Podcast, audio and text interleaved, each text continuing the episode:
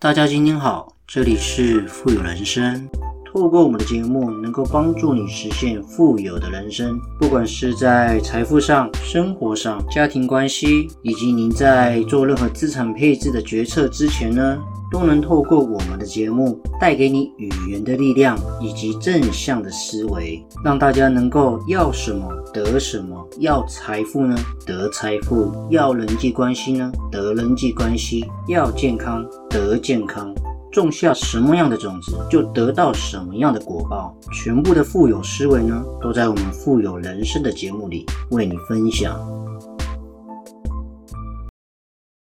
大家都知道，生活在现在的一个生活空间呢，压力越来越大，那有可能连自己都养不太起，房子呢也买不起，导致呢有所谓的下流老人。所以呢，有时候过去我们常提到一个观念是讲说什么穷养儿，富养女，其实真正好像穷养的是老人。因此，我们做了这集的节目呢，想跟大家一起探讨。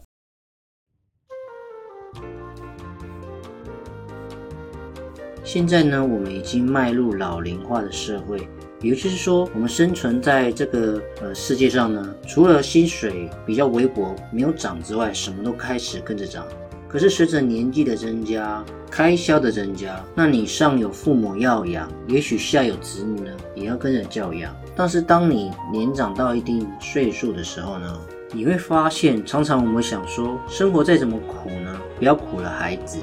结果呢，家庭里面第一个被苦的呢，往往居然是老人，特别是退休在家里帮自己带孩子的老人们。那么以前我们常常会说，我们笃信一切，做了所有的一切呢，都是为了小孩。那支持晚辈呢，成家立业，只留下微薄的收入呢，维持自己的生活日常。所以呢，在现实社会里呢，真正被穷养的呢，你不觉得很像是老人吗？尤其在今年，大家都会特别意识到，我们步入这样子一个人生阶段呢，就是尽量能够对自己好，珍惜当下，日子才会过得健康幸福嘛。可是你想想看，现在我们对于来势汹汹，现在这样子的一个超高龄社会啊，要享有富裕惬意的退休生活，真的是如此遥不可及，对不对？有好像有这样子的感觉。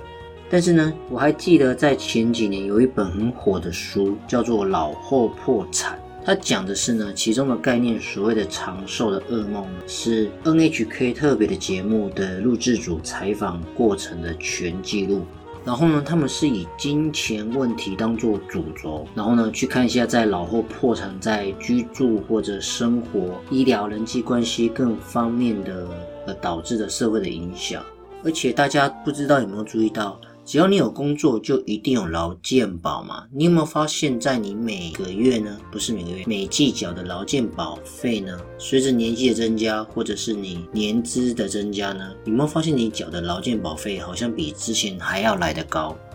有些人可能是没有注意到，那在这里我也跟大家分享关于劳健保可能破产的严重上的问题，就是说劳保年金改革了，却让很多年轻人呢越缴越多，但是之后的劳退休金呢越领越少，所以真的哈，真的理财要趁早。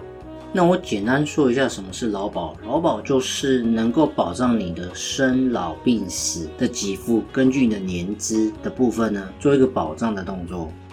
但是大家知道一个问题吗？因为台湾的老板年金即将破产，但是老退休金的报酬率有到真的很好吗？思考一个问题：我们台湾现在面临的经济萧条的情况之下，在金融商品或者是金融公司的体制上面呢，我们也有所谓的外汇的管制。像有些的地区国家，不论是香港或者美国呢，他们是没有外汇限制的。也就是说，他们透过商品能够在全世界呢进行投资，拥有好的报酬率呢，再回归到我们这些劳保的保护身上。因此呢，就有人提早发现，那不如这样，我就提早呢退保，再把退保下来的一大笔钱呢，直接另起炉灶，选择一个好的金融工具呢，重新再规划自己的人生。其实这样子的概念呢，也确实是不错。因为你想想看，我们面对来势汹汹的超高龄的社会，我们想要拥有那种富裕惬意的退休生活，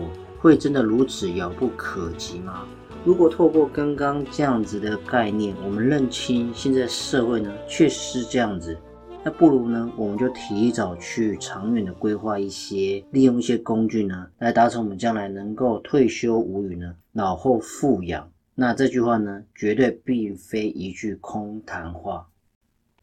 因为你想想啊，在台湾呢，台湾的部分平均寿命。女生平均的寿命呢，通常都会活得比男生来的长久。不论是在台湾或者其他任何国家，大部分都是这样。不知道是不是因为男生的压力比较大，还是怎么样？在台湾来讲，平均的寿命呢，男生大概是七十六岁，女生呢八十二岁。那大家知道全世界最长寿的国家地区是哪里？大家知道吗？不是日本哦，日本排第二，第一名呢是香港。平均的寿命呢，应该已经达到八十四到八十六岁之间，女生的部分，而男生呢，平均寿命也有到达八十二岁这么长寿哦。那我们只要想一个问题啊，我们一般平均届退休的年龄是六十到六十五岁之间。如果我们用六十岁退休的话，如果我们活到八十岁，那起码六十到八十岁，你还有二十年时间要活要退休。如果我们因此寿命随着我们的科技的发达，大家看现在我们科技是不是越来越好，或者是医药科技的进步，无论是达尔文手术，或者是有一些所谓的救命仙丹，都可以不断的延长我们的寿命。也就是说，如果我们活得越久，我们需要花到的钱呢是越多的。因为所谓的退休好了，它是所谓的收入中断。但是呢，支出源源不断，因此呢，针对这样的概念，我们就必须透过一些好的理财工具。其实市面上很多的理财工具呢，确实都很好。那当然有比较投机投资性的呢，我们可以透过股票。如果相对保本那又保值的工具呢，你可以透过一些资产工具，储蓄险也是一个概念。纯银行定存呢，稍微速度慢一点。当然，你可以透过一些分红计划的美金资产呢。像有些这样子的规划呢，确实是不错。因为这种分红资产呢，它可以在你规划的同时的时候呢，当你有需要的时候呢，你可以从中提取现金价值呢，当做生活的需要。当然了，有需要你可以年年提取，就像年金的概念嘛，活多久领多久。那当你有需要的时候呢，比方说我们存好存满这样子的一个分红储蓄美金计划呢。满期之后，我们当然可以整笔获利了结。当然，如果我们不需要一次用到这么大笔的钱，不如就继续放着，让它能够复利滚存。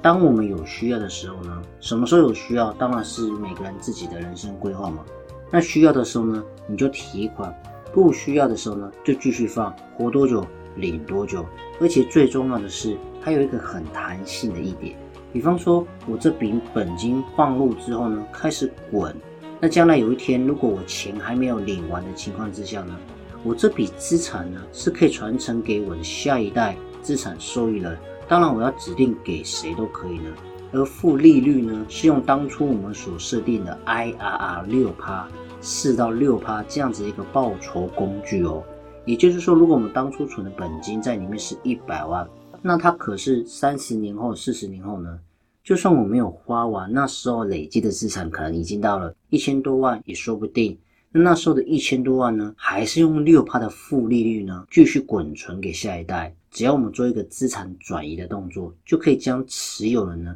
转移到下一个你所需要的家人，或者是直系血亲卑亲属，都可以用这样子的规划。